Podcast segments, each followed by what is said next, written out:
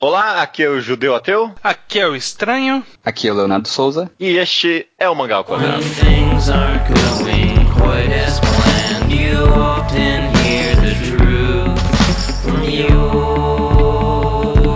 family and friends. From your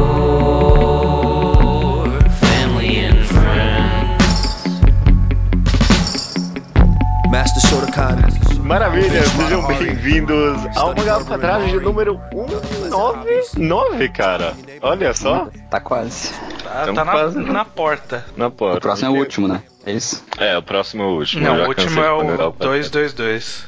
Já tá É verdade. Ah, é verdade, é verdade. É verdade. E estamos aqui para gravar um programa meio clássico do Mangá ao Quadrado, que a gente pega uma palavra que alguém sugeriu, que tal vocês falarem disso? E a gente, a gente põe aqui no programa e tenta cavar o mais fundo possível nessa temática dentro dos quadrinhos e até das mídias em geral.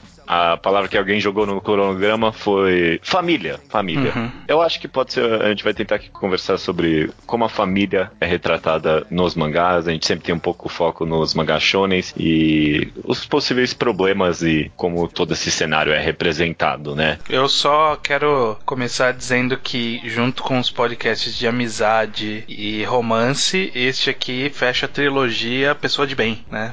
Se preocupa com os amigos, a esposa e a família. Olha só, caraca. É um podcast que aume- aumentando a qualidade de vida dos ouvintes, né? V- vamos tentar começar então com uma pergunta meio geral de como vocês acham que a família é representada nos mangás. Tipo, algum exemplo de alguma relação familiar, trope de família dentro de mangás que vocês consigam pensar estranho. Você tem alguma coisa pra começar trazendo pra gente andar com um papo? É, na verdade, assim, eu tenho a impressão que, de forma muito geral, ou os japoneses não se importam muito com família, aí eu quero discutir isso em algum momento, Sim. ou quando vai se retratar em histórias, retrata-se sempre mais ou menos as mesmas pessoas. Então, por exemplo, o pai é sempre um cara meio misterioso, meio que resolve todos os problemas, aparece de vez em quando, tá sempre ali meio sumido, mas quando ele aparece ele resolve. Ele é engraçado, mas também é sério. A mãe é sempre sorrindo e apoiando o filho e tá ali disposta. Tem um irmão mais novo que irrita o personagem principal. Tem um irmão mais velho que é meio sumido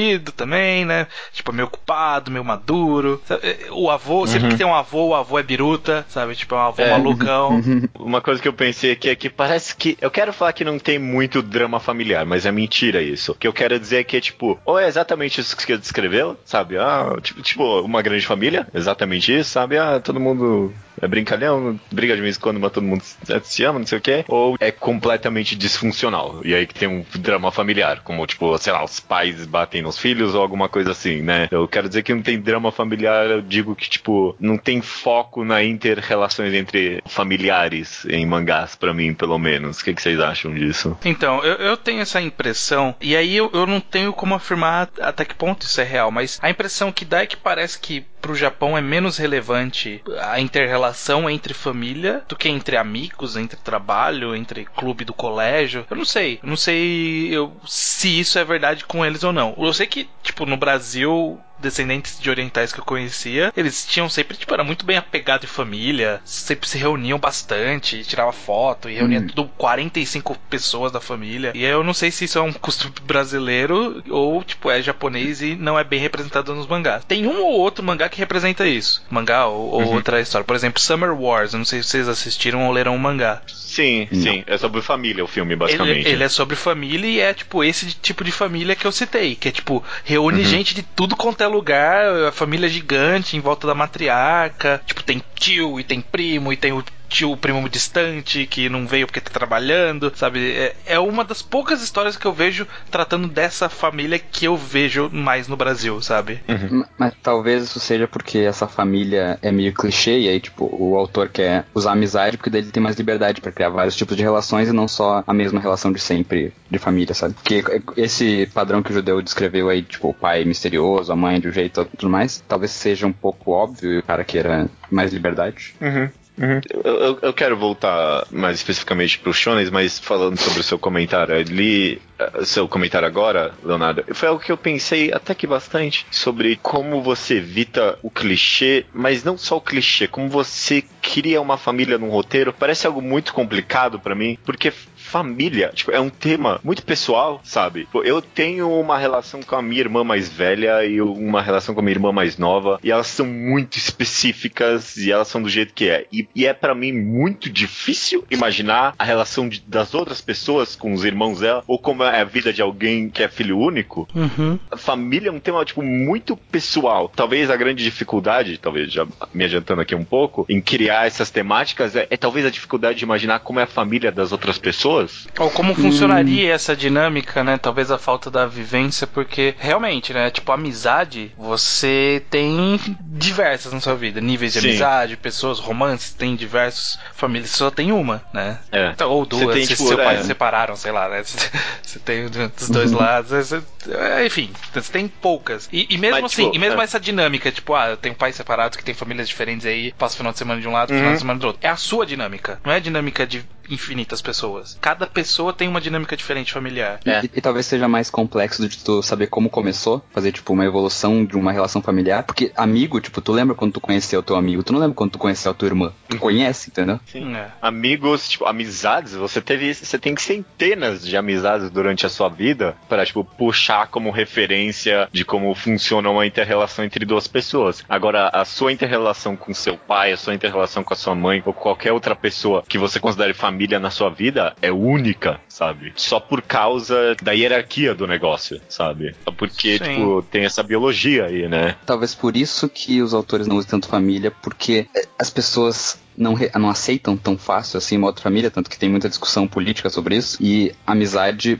por exemplo, se tu fizer uma família de dois homens e uma, uma filha, as pessoas não vão conseguir se identificar tanto, mas uma amizade entre dois homens, sei lá, não, não faz diferença pra ninguém. As pessoas aceitam de primeira, assim. Eu acho que o que acontece muito então é que o autor ele acaba ou é, contando uma história de família por ser uma coisa meio pessoal, sabe? Tipo, como a família Sim. dele é. Então, sei lá, por exemplo, a autora de Vitamin contou da relação dela com a mãe. Provavelmente foi, né? Que teve a história do bullying e tal, uma gação no Brasil e tudo. E aí, tipo, ela tem uma relação com a mãe, alguma relação ali. Eu acho que provavelmente deve ser bem próximo da relação que ela teve de verdade. É, Uhum. Ou as únicas referências que a pessoa tem de família é a própria e a da ficção. E a da ficção acaba sendo esse clichê que a gente citou, sabe? Tipo, ah, vou fazer um pai, pô, mas vou fazer um pai aqui que é meio misterioso, que resolve problemas e que faz. e, tipo, é, é um pai genérico de histórias e que a pessoa sabe como que funciona porque ela leu histórias que tem esse pai genérico, sabe? Aham. É, é até, de certa Uhum. forma, talvez, tipo, a sua visão do pai dos outros, sabe? Tipo, ah, como é que deve ser esse pai desse cara aqui no dia a dia? ah, deve ser esse cara meio misterioso aí, não sei, tipo, resolve uns problemas, algo meio esquisito assim, né? É difícil imaginar a dinâmica familiar dos outros, talvez. Tem, tem um pouco de coisa social e de cultura, talvez, porque no momento que se criou os clichês, era um momento que os pais eram mais assim, que ultimamente, eh, tipo, atualmente no nosso mundo, os pais são bem mais livres de papel e tal, de clichê. Mas antigamente o pai era meio um padrãozinho, assim. O pai Sim. era aquele cara sim. mafioso, cara escroto e tal. E a mãe que Provedor era... da família, né? Exato. E a mãe era boazinha e tal. E aí talvez nesse momento tenha se criado esses clichês, e aí foi se retroalimentando e durou até hoje. Aham. É, não, não consigo pensar. Talvez eu consiga se eu me forçar, mas é difícil imaginar um mangá em que a mãe seja provedora da família e o pai fica em casa cuidando dos filhos, né? É, a não ser que isso seja a piada ou o drama do, do cara, né? É tipo Sim, Madoka. sim. Madoka era assim. Madoka era assim, verdade. Exato, verdade. exato. é. E não era piada e não era drama dele, né? Realmente. Sim, sim. Era só É assim normal. mesmo. Numa relação interessante. Na verdade, foi é basicamente inverter os papéis, né? Porque a mãe era essa meio, tipo, ela sair pra trabalhar e ela é meio estranha. É, No caso, ela não era misteriosa, mas ela, tipo, o que, que ela faz, né? Ninguém sabe exatamente, mas ela provê. Sim. E o pai era o agradador. O pai era os caras sempre sorrindo. Talvez seja só uma inversão e não seja tão criativo assim, né? Ele só, tipo, transformou o gênero, fez um gênero bender ali e é isso aí. É, então. E o, o que eu acabo conseguindo ver pouco, mas é bem pouco de variação de tipo de personagem, né, de, de familiar, é de irmão, porque eu acho que é que talvez seja mais fácil, porque irmão acaba sendo na construção da história mais próximo de uma amizade, sabe? Tipo, porque não existe uma hierarquia. É, às vezes existe a hierarquia de idade, mas tipo, é quase como uma hierarquia de colégio, assim, sabe? Tipo, tem um cara mais velho, sem pai, o Kohai, e de irmão ca- acaba sendo um pouco mais próximo. É quase um, tipo, amigo de infância, sabe? É, dá pra sair mais do nicho família e se aproximar do nicho amizade, no caso de irmãos. É, mas. Mas ainda assim não é, talvez, muito. talvez isso até É. seja um problema, porque nem eu, eu penso. E aí, pode ter gente que discorde de mim, mas quando eu fiquei pensando nesse tema, eu pensei, vocês acham a relação de irmandade do Al e do Ed em Fullmetal Alchemist incrível? Parece irmãos mesmo? Sim. Hum, acho que sim. Acho que sim. Porque eles É não se importam tanto um com o outro quanto. Sabe, tipo, é- essa é a verdadeira realidade da, da diferença entre a amizade e a família. Tipo, a amizade você tá lá, a pessoa tá lá porque você quer que ela esteja ali, então você se importa com ela. E Família família, você não tipo, escolhe. tá lá. E aí, tipo, você Aham. pode até gostar, mas, tipo, você não precisa se esforçar pra manter uma amizade, sabe? Você não precisa se esforçar pra manter uma irmandade. É irmão, sabe? Então É. eu- não, não se trabalha muito. Ah, eles são, eles são irmãos, mas eles são muito próximos.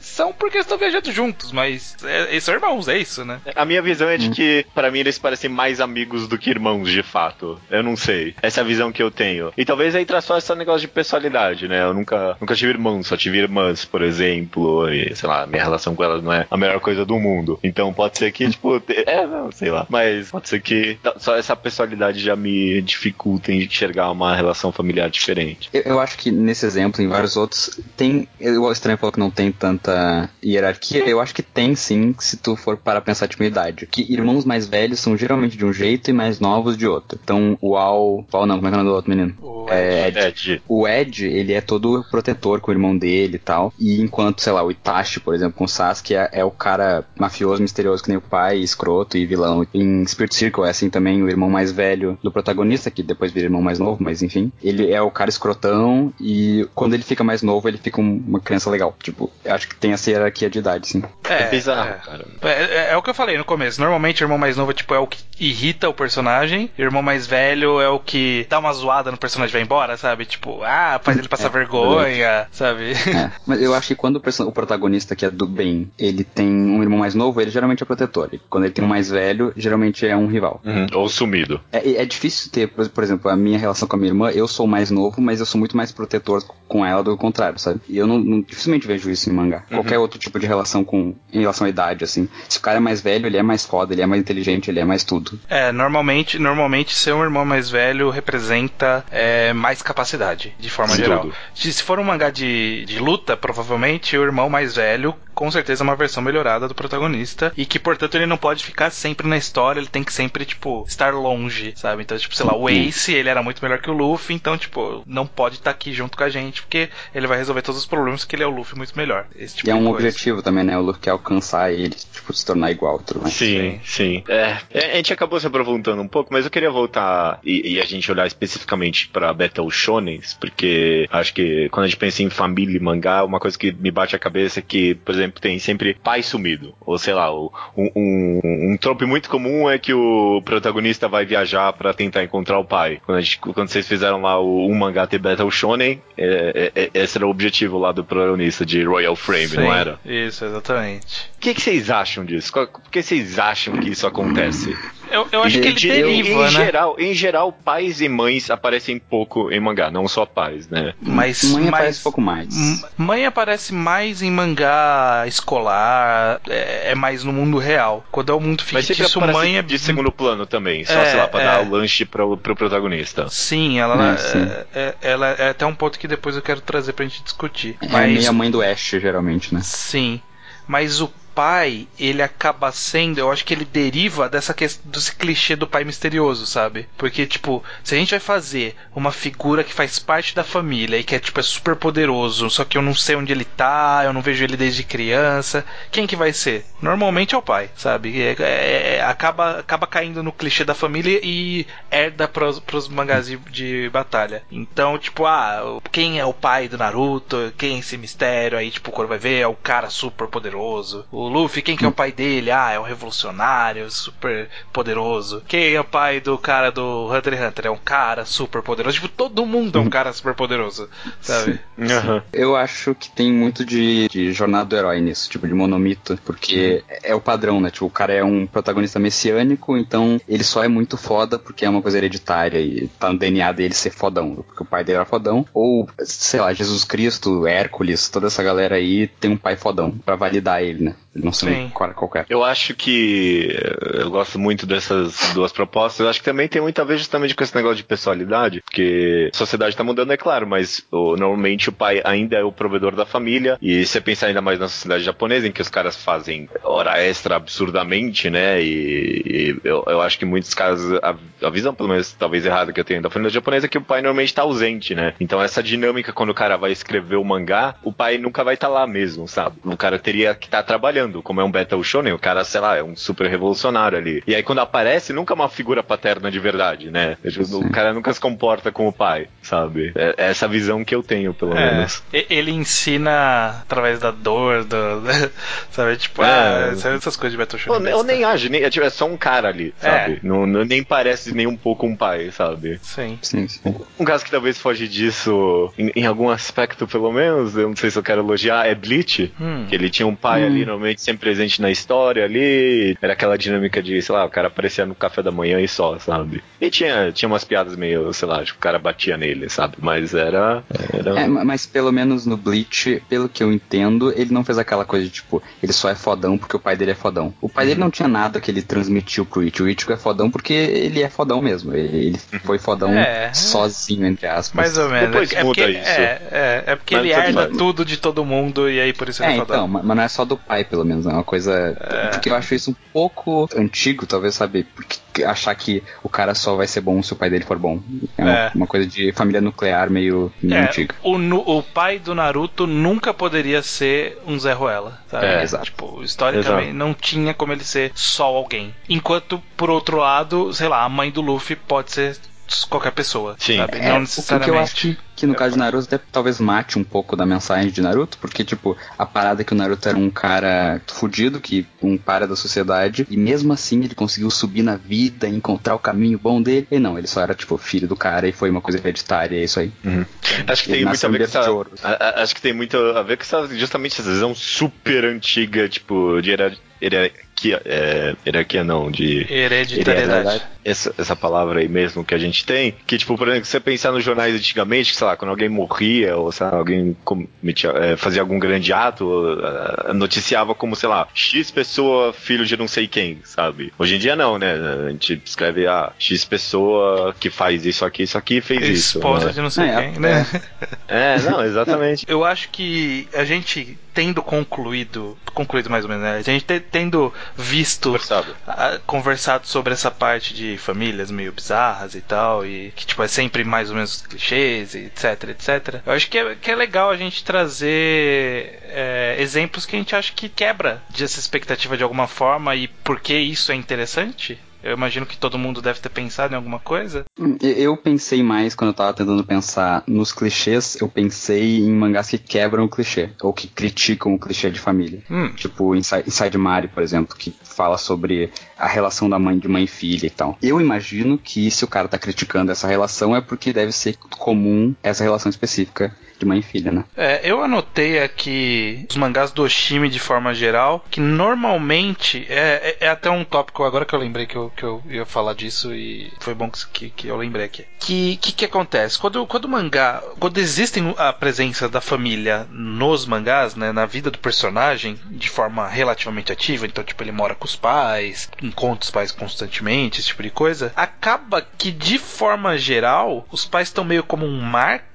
de tipo, sei lá, normalidade na vida da pessoa e tipo não tem conflitos que surgem a partir dali, sabe? Que é que é aquele tópico que o judeu falou lá no começo. Ou mesmo não não só conflitos, mas tipo a presença ajudar a vida da, do- da pessoa de alguma forma, sabe? Tipo pais levarem filhos pra treinamento de mangá de esporte. Nenhum pai faz isso em nenhum mangá de esporte, sabe? Tipo, quando Uhum. vai, quando ah, vamos fazer um treinamento em tal lugar. Pega um ônibus da escola e vai, sabe? Tipo, não tem um pai que se candidata pra ajudar, sabe? Ou os pais na plateia, quando os caras estão no Mundial, que tal? Não É. sei. Tipo, É, Sim, não- pois é, né?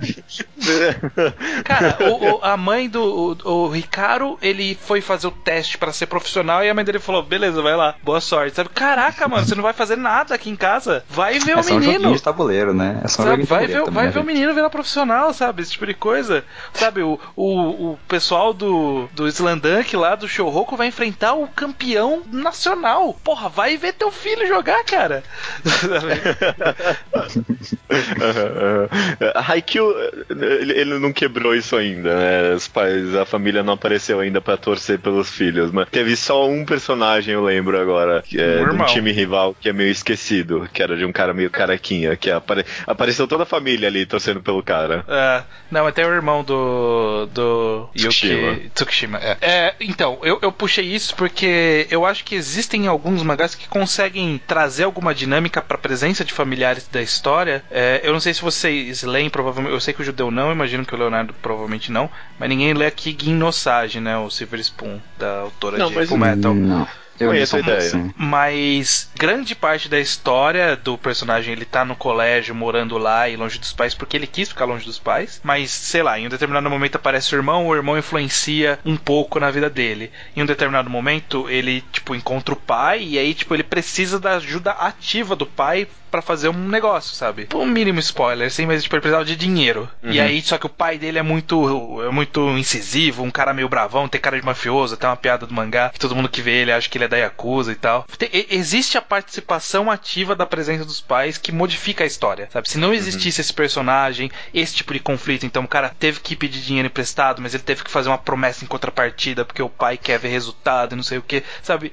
Isso ajuda a avançar a história de uma forma interessante. É muito mais legal do que simplesmente falar: ah, eu tenho um pai misterioso que trabalha, ganha muito dinheiro, vou pedir dinheiro pra ele, ele vai me dar dinheiro e pronto, acabou o conflito, sabe? Não precisamos mais se preocupar com o dinheiro. É, é muito mais interessante você desenvolver uma dinâmica, uma dinâmica que modifique a história, de alguma forma. Sim. A presença Entendi. desses personagens. Principalmente comparado com isso que você falou, que normalmente a presença de pais, quando tem na história, é pra trazer uma rotina, mostrar que há uma normalidade na vida daquela pessoa, né? Tipo, essa é normalmente a presença dos pais nesse tipo de história, né? Sim. Tanto Só tá ali pra escondem as mostrar. coisas, né? Tá só eles ali no escondem as café da coisas dos manhã. pais, geralmente. Tipo, se o cara, se o cara tem um superpoder, ele esconde do pai ao invés de contar e tentar tipo, pedir ajuda pro pai. Exato, É uma coisa que talvez exato. uma pessoa normal faria. Tipo, se o cara tem uma boa relação com o pai dele, por que não contar que ele ganhou um superpoder, sei lá? É, Pa é. pai Não, serve isso- só pra tomar café. É só pra Você tocou num ponto muito interessante aí, eu acho estranho. Principalmente se você pensar nesses Battle Shonens em que a maioria dos personagens tem lá seus 14, 15, 16 anos. Né? Não é que nem como se o personagem tem 30 anos, que se você quiser, se é uma escolha sua, você, tipo, a família some da sua vida, você não precisa mais pensar nisso, sabe? Quando você tem 15, 16 anos, no, tipo, você não tem escolha, sabe? Tipo, a, a família é uma parte muito grande e muito participativa na sua vida, seja lá o que for que você tá fazendo, né? Sim. Sim. Sim. Então eu, eu anotei aqui vários exemplos bons e ruins que eu acho interessante da gente conversar. Qual, por exemplo, um, um exemplo que eu acho que é exatamente a relação do existe só por existir e não influencia em nada a história. Mas vocês lembram que em Neuro, o pai da Yako morre no primeiro capítulo? Ah, é verdade.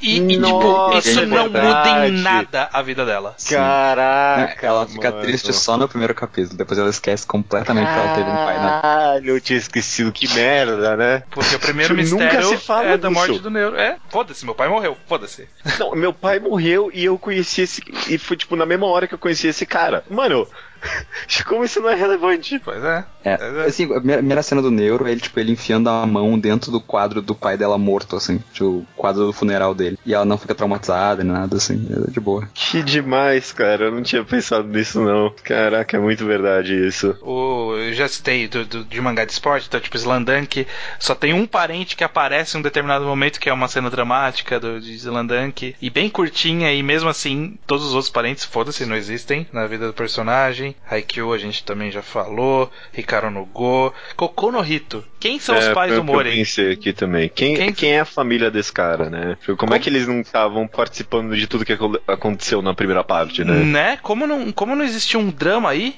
Né? Eu achei muito estranho isso. Mas ok, é uma opção do autor não colocar um drama, mas se colocasse, faria todo sentido, sabe? E Uhum, até sim. tornaria até a história mais rica, sabe? Em algum, sei lá, colocar como a mãe do, do Mori reagiu a tudo que aconteceu no primeiro arco, e aí por que, que o Mori quis morar sozinho no segundo arco, porque, tipo, em um ponto ele morava com os pais, em outro ponto ele não morava mais, e onde foi parar a Nunca família? mais se tocou nisso. Nunca mais se tocou nesse Né. assunto.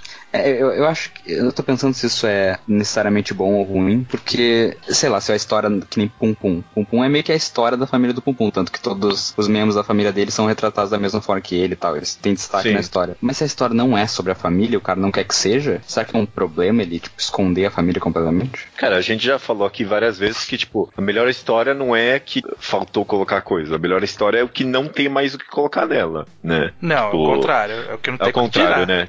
Não tem o que tirar, desculpa. É o que não tem o que tirar. Essa é a história ideal, é o que eu não tenho o que tirar. Então, assim, tipo, às vezes não precisa mesmo da família, mas seria algo interessante a ter, né? É, eu acho que, Hum. por exemplo, no caso específico de, de Kokono Hito, por exemplo, que a gente tá puxando de exemplo, é um tipo de drama que foi criado que não tem como não envolver os pais, sabe? É. Dá pra você É, não que- que mostrar lógico, isso. né?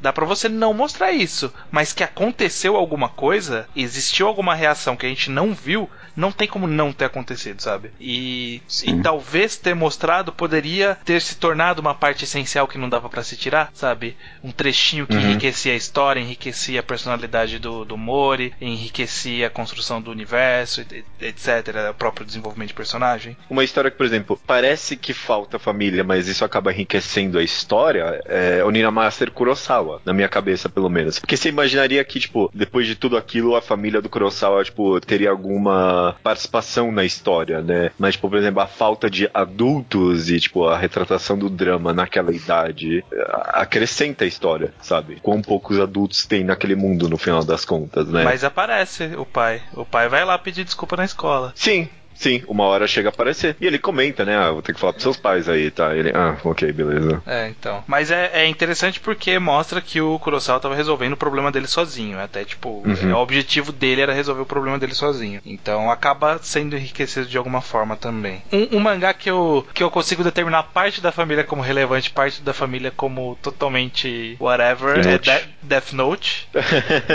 tipo, a existência do pai ali é totalmente importante. Mãe e irmã, foda-se. Foda-se. Ah, né? não tem uma hora que a irmã é sequestrada, uma coisa assim?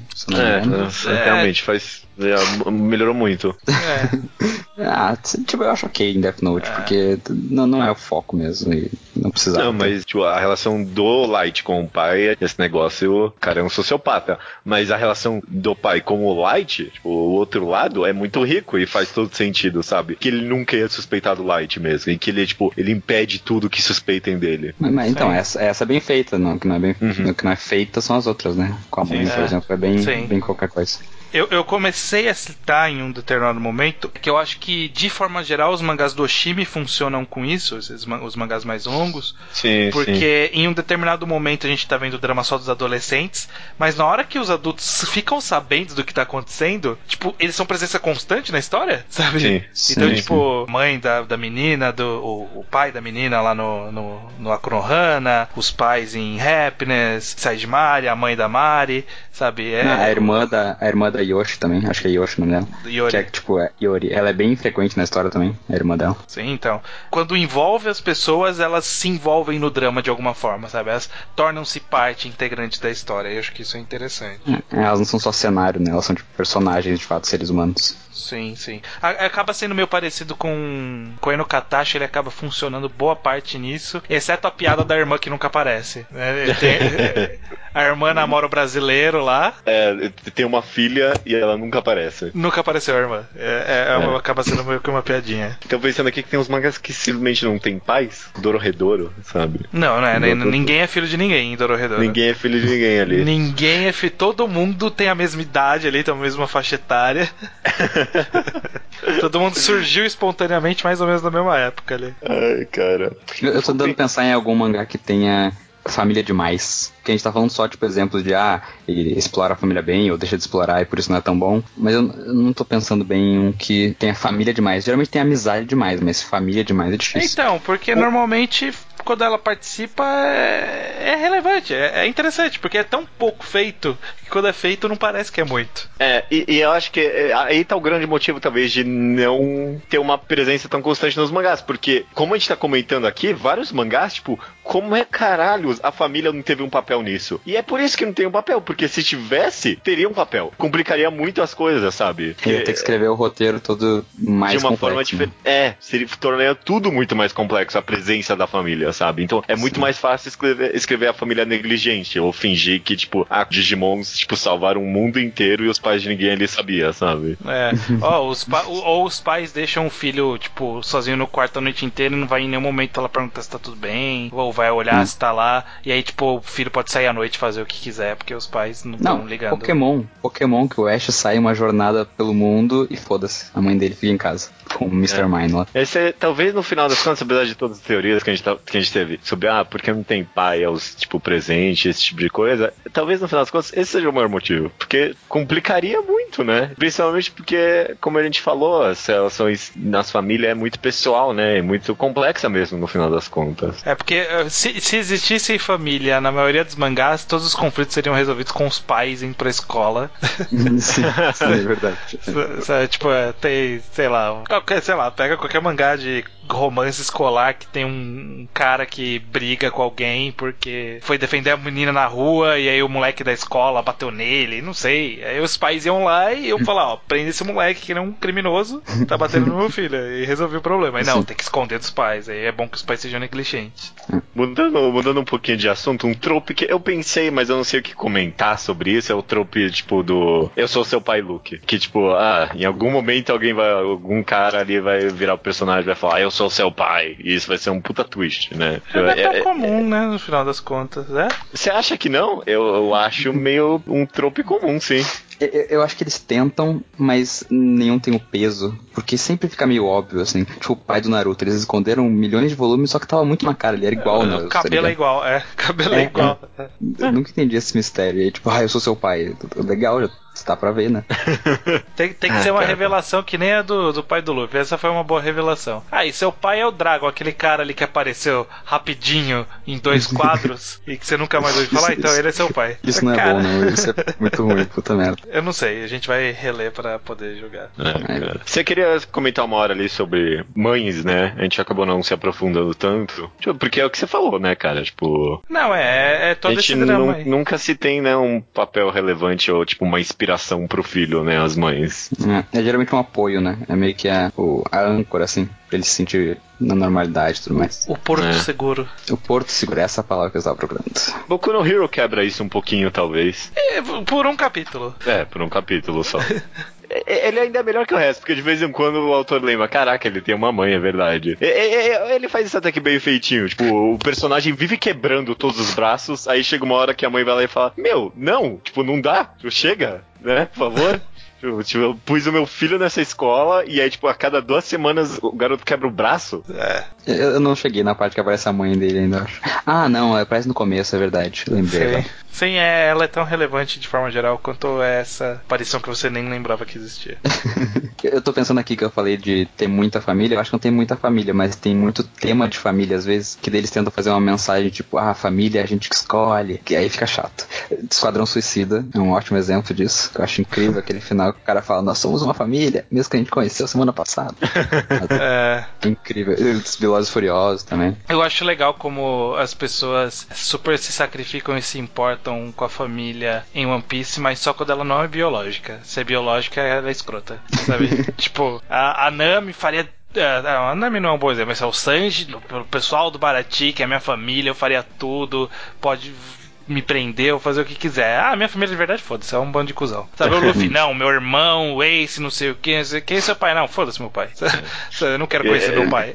Esses mangás, normalmente, a família biológica nunca é saudável, né? Tipo, nunca são pessoas boas. É, E- Isso poderia ser uma mensagem, tipo, família, família do jeito Você que quiser que seja. Só que é tão. É, só que é tão eh, maniqueísta, assim, porque quase sempre a família é uma bosta, tá ligado? Tipo, não é. Não chega a ser uma mensagem. Porque ele não, não, não mostra uma coisa igual, assim. É tipo de um, ou a família é escrota ou ela é muito boazinha. Ou ela é apática, né? É, E é, é uma pena, talvez, até isso, porque, sei lá, eu sinto que talvez a gente esteja falando aqui de uma posição de um pouco privilégio, da gente ter uma família. A gente ter relacionamentos familiares, no mínimo, mais ou menos saudável. Eu não sei como é a vida pessoal de vocês, mas eu imagino que não deve ser uma. Os pais de vocês nunca expulsaram vocês de casa, pelo menos, né? Não. Então, Não, tipo, então tá ok, todo mundo. Tem gente que não tem nessa. Tem que achar a família fora da biologia. né? então acho que esse é um tema interessante. Pena que às vezes, às vezes não é tão feito tão, tão bem É assim. feito no automático, né? É feito automático. Tipo, É. ah, não, não vou fazer o básico, mas vou fazer o não básico básico. Legal. Beleza, cara. Beleza. Então, eu, eu- eu tinha mais uma coisinha que eu queria falar. Não, só que eu tava pensando que, que eu acho da hora ver a família de um protagonista quando, tipo, a, a história não revela. Nem protagonista, mas qualquer personagem. A história não revela por muito tempo. E aí, de repente, ele mostra e, e te surpreende. Ou não. Tu vê como eles são parecidos com ele, ou como eles são completamente diferentes, e como funciona essa dinâmica familiar, sendo que tu só via um personagem, sabe? Tipo como acontece com a Wendy. A Wendy? Não, não. O namoradinho da Wendy no, no Gravity Falls. Que, tipo, o cara é todo dark e gótico e tal, e tu vai ver a família dele é super de boa e, e alegre Feliz. E positivista. É incrível isso. Uma, uma família que eu adorei quando apareceu foi em Molester Man. Não sei Ah, se vocês lembram. não Tipo, lembro. nos capítulos finais, o pai tinha o mesmo olho e ele era meio mal encarado. E aí tinha uma irmã que só tirava sarro dele. Era uma dinâmica familiar muito engraçada, eu gostei. Nossa, eu não lembro da família. Eu nem li, então. Mas é isso aí, né? Uma dinâmica familiar levemente. Agora que eu vi aqui na minha lista, faz todo sentido. É a dinâmica familiar leve, mas influencia na história de alguma forma, que é a do Spirit Circle. Que, tipo, o Ah, pai. sim. É porque, tipo, todos, todos os conflitos eles est- não estão acontecendo na vida real, sabe? Então, tipo, os Uhum. pais não tem muito o que fazer. Mas aí o pai vem de vez em quando e faz uma piadinha ali. Que é meio, meio Sim. bobão. Faz uma referência a Roshino Samidaria. É, tra- traz o, traz o lagarto. Sim, É isso é bom, cara. Eu gosto do pai dele também. Ah, tem, tem um exemplo de um pai que não provém a família, que é a Nara Sumanara, que é o pai escroto e a mina tem que, tipo, fazer tudo sozinha, coitado. Eu gosto da relação familiar nesse manga. É, e ela fica bem mais próxima da irmã dela, né? Já. E ela continua morando pra irmã dela. Beleza, agora tem que só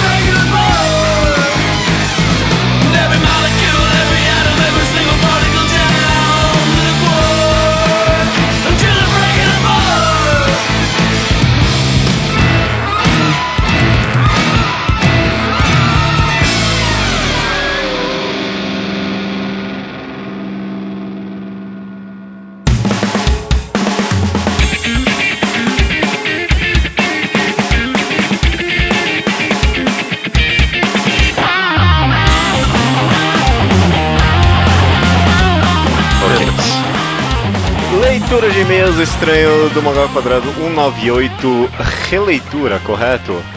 Exatamente. Os e-mails chegam aqui, chegam no contato arroba alquadra.do e também comentários no blog alquadra.do. Alguns recadinhos antes da gente começar. Ainda tava lendo as sugestões de nomes pro clube de leitura, né? A gente vai começar um quadro no, qual a gente vai analisar mensalmente quatro volumes de algum mangá. Né? A gente vai fazer esse meio que clube de leitura. Os mangá que a gente, come... que a gente vai escolher começar vai ser One Piece. A gente vai fazer meio que temporadas semestrais, né? Tem todo esse plano aí, né? Do que vai acontecer É. com esse quadro. Tá planejado, a gente tá querendo nomes. Uhum. Tem sugestões do, do blog que dá pra ler quem quiser. Uhum. Algumas que chegaram por e-mail também, ó, que é o Arthur Teixeira enquadrando One Piece. Thiago Cardoso sugeriu Quadrado A4. Sérgio Júnior Águas Rasas. Matheus Santos One Piece by Piece. E o Jorge Henrique revisitando mundos, ou redescobrindo mundos, ou universos. A gente acabou não dando 100% da, das instruções quando a gente falou. A culpa é nossa. A culpa é nossa, porque no nosso brainstorm a gente já tinha chegado à conclusão que o nome não poderia conter diretamente One Piece, porque a gente falou, né, que vai fazer de outros no futuro. Sim. Então, não vou pensar um nome diferente toda vez. E o 4, ele não é um número fixo também, então a gente É. queria evitar o 4. Talvez, talvez ele seja sempre o 4, mas, né? É, se, se tiver um nome muito bom com 4, pode ser que a gente acabe escolhendo. Mas acho que é, o ideal é não ter 4, nem necessariamente ter One Piece. Tem que ser alguma coisa um pouco mais ampla, ou alguma coisa que. Eu, eu tava tentando pensar numa ideia, tipo, de ser alguma coisa que dá pra fazer uma. uma, uma piada em cada cada mangá diferente, sabe? Tipo, alguma coisa que ficasse aberto e cabesse o nome na frente. Mas eu não sei, não, não cheguei a nenhuma conclusão. Entendi, em vez de, sei lá, One Piece by Piece, e aí depois vai ser Hunter by Piece, por exemplo. É, mais ou Essa menos. é a ideia, essa é a sentido, ideia, É, é, essa é a ideia. Mas Ah. é algo que funcione mais Sim. interessante. Entendi. Mas é, fica aí, fica aí umas instruções mais claras, então. Todo mundo que mandou sugestão com One Piece não vai rolar, desculpa. É, com One Piece com certeza não, com 4 é possível. É possível, tá. E quem, e quem escolher o nome vencedor vai escolher um episódio pra gente. Então, né, tem, tem, esse, tem esse prêmio. Exato, um tema de podcast. Uhum. Vamos lá pro Slowpoke Report, que tem muita coisa essa semana. Tem semana que do nada vem muita coisa. Começando com o Slowpoke Report, então, que é a sessão onde a gente fala de coisas do passado, ou de pessoas que é, querem saber de coisas do passado, ou leram coisas que a gente recomendou, ou qualquer coisa. Aham. Por exemplo, o Matheus Sanches, ele quer saber se existem planos para uma continuação da análise de Jojo. Foi em 2012, no Talkcast, falecido, acho que foi o último, ou um dos últimos Talkcasts. E aí, isso aí, isso aí é filho seu, cara. Eu não sei o que que você vai fazer com isso, não. Ah, não, não vou, não vou. Já tá crescida, né? Essa criança aí. não, vou, não vou cuidar dela, não. Cresceu mesmo, né? Já tem muita análise de Jojo agora, desde a época que não tinha anime, É, né? então. É, já tá, já, tá, já tá no mundo aí, Jojo. Não precisa da nossa impressão. Que com certeza seria ruim. O Felipe Farias Maciel pergunta a nossa opinião sobre Erased, né? Eu, Isso. Você acha que não viu nem leu nada, né? Exato, não. Nenhum nem outro. Eu vi o anime e li o mangá. Ele, ele é interessante e o final é meio anticlimático e decepcionante, talvez, só isso. Vou Hum. dizer só isso. É, o final acaba não sendo tão interessante. O Felipe Henrique, estudante de Recife, Pernambuco, disse que graças a nós se aprofundou na mídia mangá, Uhum, ah, ah, no qual bom. antes ele só conhecia os mais famosos. Que bom. Suas obras favoritas até agora são Solanin, Oyasumi Pompom e Kokou no Hito. Olha só, caraca, uma bela trindade aí. Uma boa trindade. Ele também pede uma segunda potência sobre os especiais de comédia do Bo Burnham. É, e quando eu vi essas especiais, eu joguei por um bom tempo, tentei forçar a ideia da gente fazer essas segundas potências, mas ninguém quis, não. Não pegou, não pegou, porque eu não assisti nenhum. É, mas se você assistir, você vai querer fazer, eu tenho certeza. Ok. Fica aí, fica aí o pedido. O Sávio Carvalho Siqueira, né, começou a ler Spirit Circle e RRR, aquele mangá do cara de box, né? Isso. Ele também gostou bastante do último álbum do A, A Tribe Called Quest, que eu recomendei faz um bom tempo atrás. Ele perguntou se conhecemos Digable Planets, é isso? É, Eu não sei também como é a pronúncia disso. É, Digable. Digable Planets. Sei lá. É, ele disse que é um grupo antigo de jazz rap. Nunca ouvi falar, não. Eu fiquei interessado. Né? vou- Tanto que eu nem sabia pronunciar o nome. É. Ele também perguntou se existe algum tipo ou rapper solo que recomendamos. Também quer saber se há a possibilidade de haver um mixtape sobre blues. Caraca, sabe, sabe que a Vesqueira tá todo no, no mangá ao quadrado de música, né? Exato. É. É, rapper solo, acho que não tem muito erro de recomendar Kendrick, Kendrick Lamar. é sempre uma de forma boa. alguma, de forma alguma. Emicida. MC eu não sou muito fã. Eu, eu, eu gosto mais de Criolo. Criolo, todo álbum que o cara joga ali, eu sou fanzaço, viu? Gosto muito de É, Criolo. eu sou, eu sou o oposto. Eu não curti muito crioulo quando as poucas que eu ouvi. É, é, normalmente divide aí o pessoal, esses dois caras. E um mix é. aí sobre blues, acho difícil. Não manjo É. muito de blues, não. Não, não manjo absolutamente nada. Eu não sei nem a diferença de blues pro jazz. É, eu também não, então tá aí a resposta. Finalizando aqui, Slowpoke Report com o Maurício Xavier. Olha só. Olha só. Ele tirou um hiato do mundo dos mangás desde 2013 até outubro do ano passado. Teve sumido no podcast também. Sim. Ele desde então alcançou os atuais, os scans atuais, né, de Yotsubato e acabou o Spirit Circle, Sengoku Yoko, Voynich Hotel, Nickelodeon, Han e- and the Grey World Sim. e Monster. Sim. Além dos mangás que ele pegou na banca, que saiu que a gente recomendou, né? Que é Azuma Daioh, Blade, A Lâmina do Imortal, Eden, Arakawa Under the Bridge, One Punch Man, Saga, Miss Marvel, Hawkeye e Mouse. Caraca, Olha só, coisa. muita coisa boa aí. Pior que é muita coisa saiu no Brasil mesmo de de uns tempos pra cá, né? Que a gente recomendou. É bem legal isso. Ah, a gente dita o mercado, cara. É, as próximas tendências estão nos últimos programas aí, vocês têm que ficar de olho. e diz que o próximo passo é Kokou no Hito, ou Takemitsu Samurai, ou Ashita no Joy. Três ótimas escolhas. E essas não vão sair no Brasil. Nenhuma dessas nunca. Nenhuma dessas três. É, esse é o, é o grupo que não sai no Brasil. ok, cara. Vamos falar então do tema do programa, releitura. A gente começa aqui com o Léo Gi- Jiraya, né? Ele diz que um dos fatos que sempre me fazem retornar ensinar a ler uma obra é a curiosidade e a vontade de absorvê-la de uma de forma diferente e desafiadora. Com certeza a obra que mais reli foi Hunter x Hunter, que é junto com Kingdom meu mangá favorito. e sobre obras que, desejo, que desejo reler estão todas a do Urasawa, Villain Saga, Full Metal, One Piece, com vocês, né, com a gente, Trigun e o infame Toriko, pra entender o que diabos aconteceu. Nossa, Toriko Nossa, eu nunca tem- vou reler. Tem, tem uns itens aí que eu não encararia, não.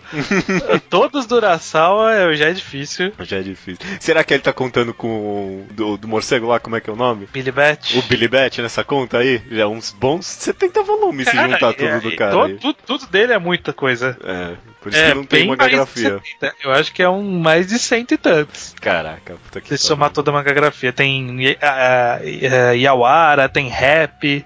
é, cara, tem muita coisa. É, eu também não encararia Trigun, porque eu não sou tão fã. E Toriko.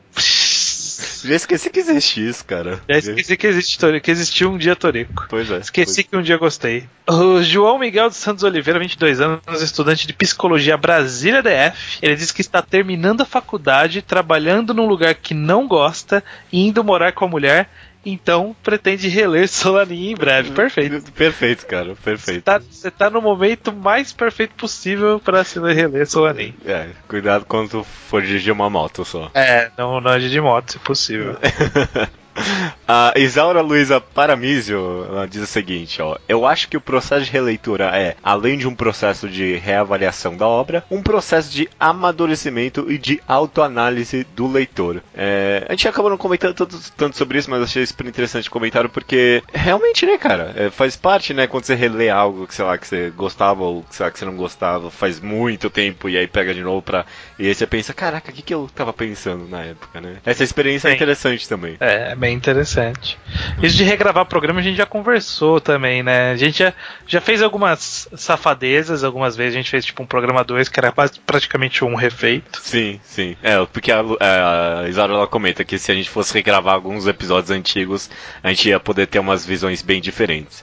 A gente já tem visões diferentes durante o programa, né? Com certeza. Sim. Ele mexe eu ouço algum programa antigo e, tipo, é, eu falo, caraca, mano, por que, que eu tô falando isso? Eu ou, ou mesmo, às vezes, às vezes não é nem a opinião, mas só, tipo, formato ou o rumo que a conversa tomou. É. Eu, eu, tipo, eu perceberia que, tipo, eu faria outros ganchos.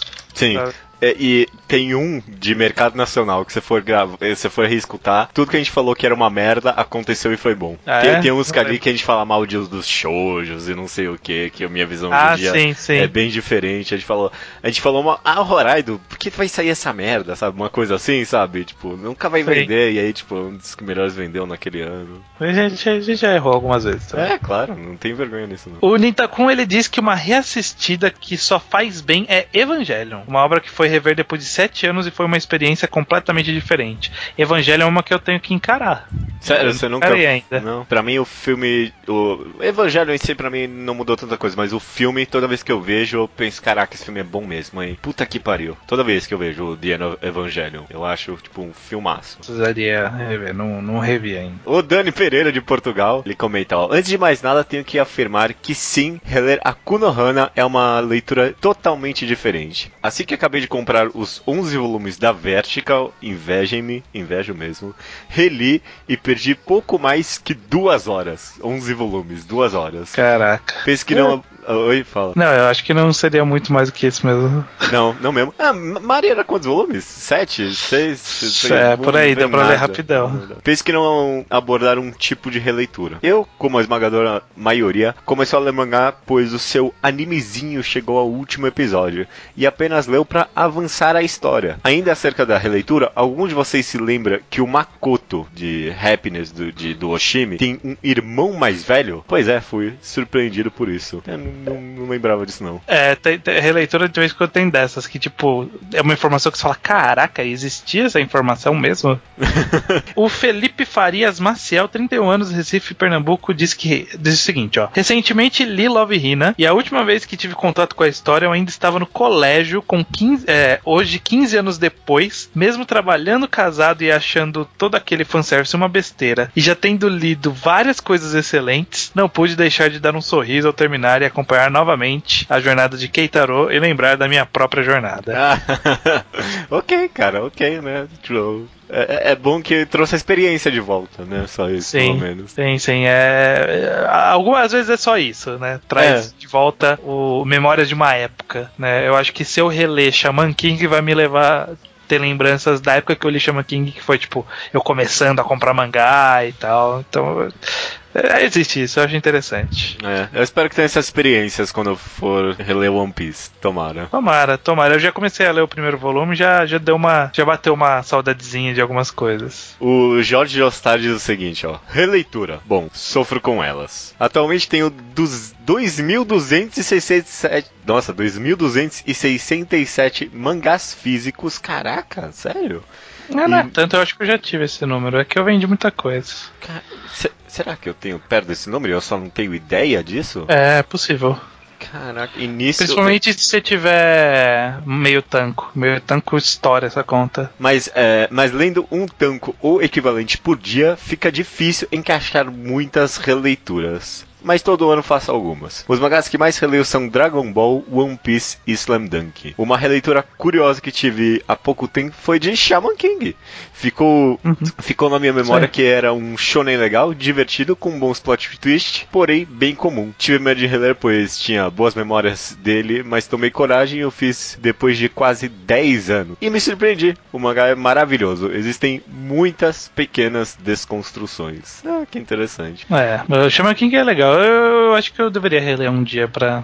Principalmente porque quando eu li, e aí depois eu li os capítulos que saíram depois, né? Porque o autor terminou o mangá muito tempo depois. Foi, foi um espaço muito grande entre um e outro. Uhum. Talvez lendo tudo de uma tacada só dá uma experiência mais legal. Seria um interessante pra pôr no clube de leitura, porque eu, eu nunca li. Talvez. Talvez. Fica a ideia aí. O Maurício Xavier diz: releitura é um negócio engraçado. Eu sou bem simpatizante ao argumento do você não está assistindo algo novo em relação a filmes. Tem tanta coisa pra assistir, por que isso de novo? Né? É, mas praticamente eu não tenho esse problema com quadrinhos e estava tentando entender a diferença. Acho que a parte significativa da questão é que um filme é uma mídia mais antiga que quadrinhos e com um establishment crítico mais definido.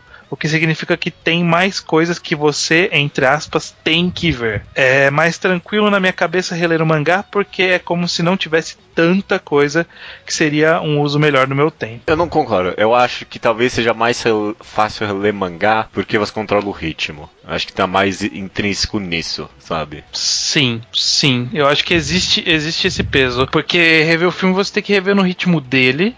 E a menos que você queira avançar, né? Ficar controlando manualmente, ah, essa parte eu não quero ver, essa parte eu lembro bem, ou É. essa parte, ah, eu achava, achava meio besta essa Parece parte. que você tá estragando a experiência. É, então. E assim, mesmo que seja algo que você goste muito, ainda assim pode ser ma maçante, sabe? Tipo, você rever é, Senhor dos Anéis é maçante, É maçante. sabe? Mesmo É que seja bom, assim, é muito bom. Mas não é, não é a primeira vez que você tá assistindo, sabe? Você pode prestar atenção em pequenos detalhes, mas você ainda vai ter que passar por aquelas conversas longas que você sabe de cor todas as falas, esse tipo de coisa. Então, sei lá. Mas isso do establishment é, é- é curioso, né? Porque como, como não existe uma boa curadoria de quadrinhos, né? Tipo uma academia de quadrinhos pra dizer, ó, esses aqui são os quadrinhos excelentes que, todo, mundo tem que ler. É. Ou até Quando tem, existem, é mas sempre- são menos, né? É, Tipo, sempre meia dúzia, né? É, é, esse é o nosso papel, né, cara? Aqui. É, a gente faz uma pseudo-curadoria. Terminando, então, a gente tem o Sérgio Júnior, 19 anos de Presidente Prudente, diz, ó, acredito que a primeira leitura vai ditar muito sobre o seu sentimento, ou pelo menos sobre a maior parte dele. Como exemplo, posso citar aqui toda a filmografia dos irmãos Coen, que é caracterizada por filmes que na primeira assistida são sempre divertidos e intrigantes, mas apenas na reassistidas é que é possível notar o real valor artístico altíssimo das obras, com todos os simbolismos e sutilezas que os autores colocaram em seus filmes. E obviamente isso se aplica às outras mídias também. É como se a primeira experiência fosse um e aí, o que você tem para oferecer? E as posteriores fossem ok, me mostre do que você é capaz. Até porque ninguém é inteligente o suficiente pra conseguir fazer uma análise perfeita que faz jus à obra com apenas uma leitura. Com certeza, cara. Com certeza. É isso aí. Essa é a Sim. grande conclusão pra mim. Ninguém consegue com uma, de uma vez só. É, é isso aí, cara. Ninguém é gênio. Não adianta fingir que é. É, eu posso fingir que sou. Tá, tá, pode, ok. Beleza. Beleza, finalizando aqui, o que, que você andou consumindo de interessante que queira compartilhar conosco no seu, nas últimas semanas aí, Judeu? Caraca, mas tem tanta coisa que eu até. esque- eu tinha, tinha tanta coisa na minha cabeça que eu queria falar que eu esqueci de todas, eu acho. É, de Tem que, filme. plan- você tem que planilhar essas coisas, Ah, cara. caraca. Ah, não, lembrei de um filme excepcional que eu vi, é verdade. Eu vi, eu vi a chegada e achei bom, mas whatever, todo mundo comentou desse filme. Eu vi é, Swiss Army Man, filmaço, cara. Filmaço, muito bom. É, digo, eu não quero botar muito hype nesse filme, porque ele tem seus defeitos, mas ele. que eu vou dizer que ele é a ideia mais diferente que eu vi num filme, tipo, mega original, a ideia desse filme. É muito bom. Hum, legal. Swiss Army Man, recomendo fortemente, fortemente, fortemente. Ó, eu cheguei nos atuais de Pinto, tá, tá bem legal. Uhum. Porque os scans deram um estirão, acabei ficando pra trás, mas agora corri atrás. Joguei Dear Esther. Olha essa. Olha só. Eu só tô atrasadíssimo, né, na discussão. Aposto que você não gostou. Ah, eu, eu achei um pouco maçante. Ele é maçante. Eu Sim. entendo a ideia, só que eu acho que a jornada pro que é entregue não é tudo isso, sabe? Uhum, uhum. É, existe walking simulators muito mais interessantes. Sim. É, eu li Astronauta Simetria, a terceira lá da. Ah, e aí, hein? Voltou Olha- às raízes do. É, a volta da MSP gra- a gráfica MSP agora? Voltou? É, ele melhorou em. Assim, ele, ele tá entre Magnetar e, e o, O Singularidade. É, uhum. Ele é pior que Magnetar, porque Magnetar é tipo. Excelente. É, entrou, foi muito bem feito. Esse ele não é ruim, ele é, ele, ele é, ele é legal. Ele é legal. Ele não termina 100%, ele deixa brecha pra continuar mais uma edição. Mas ter mais páginas, né? Porque é esse, esse encadernado que tem, tem mais páginas no gráfico MSP agora. Aham. Fez bem pra história, fez bem. Deu uma, deu uma avançada legal aí no, no ritmo da história, deixou o autor trabalhar bem as coisas. Então tá, tá legal. Não sei se um dia a gráfica MSP vai, vai voltar Tá, a ter voltar honra. gasto, né? É, fica a espera disso só, né? The world to the summer, we were 23.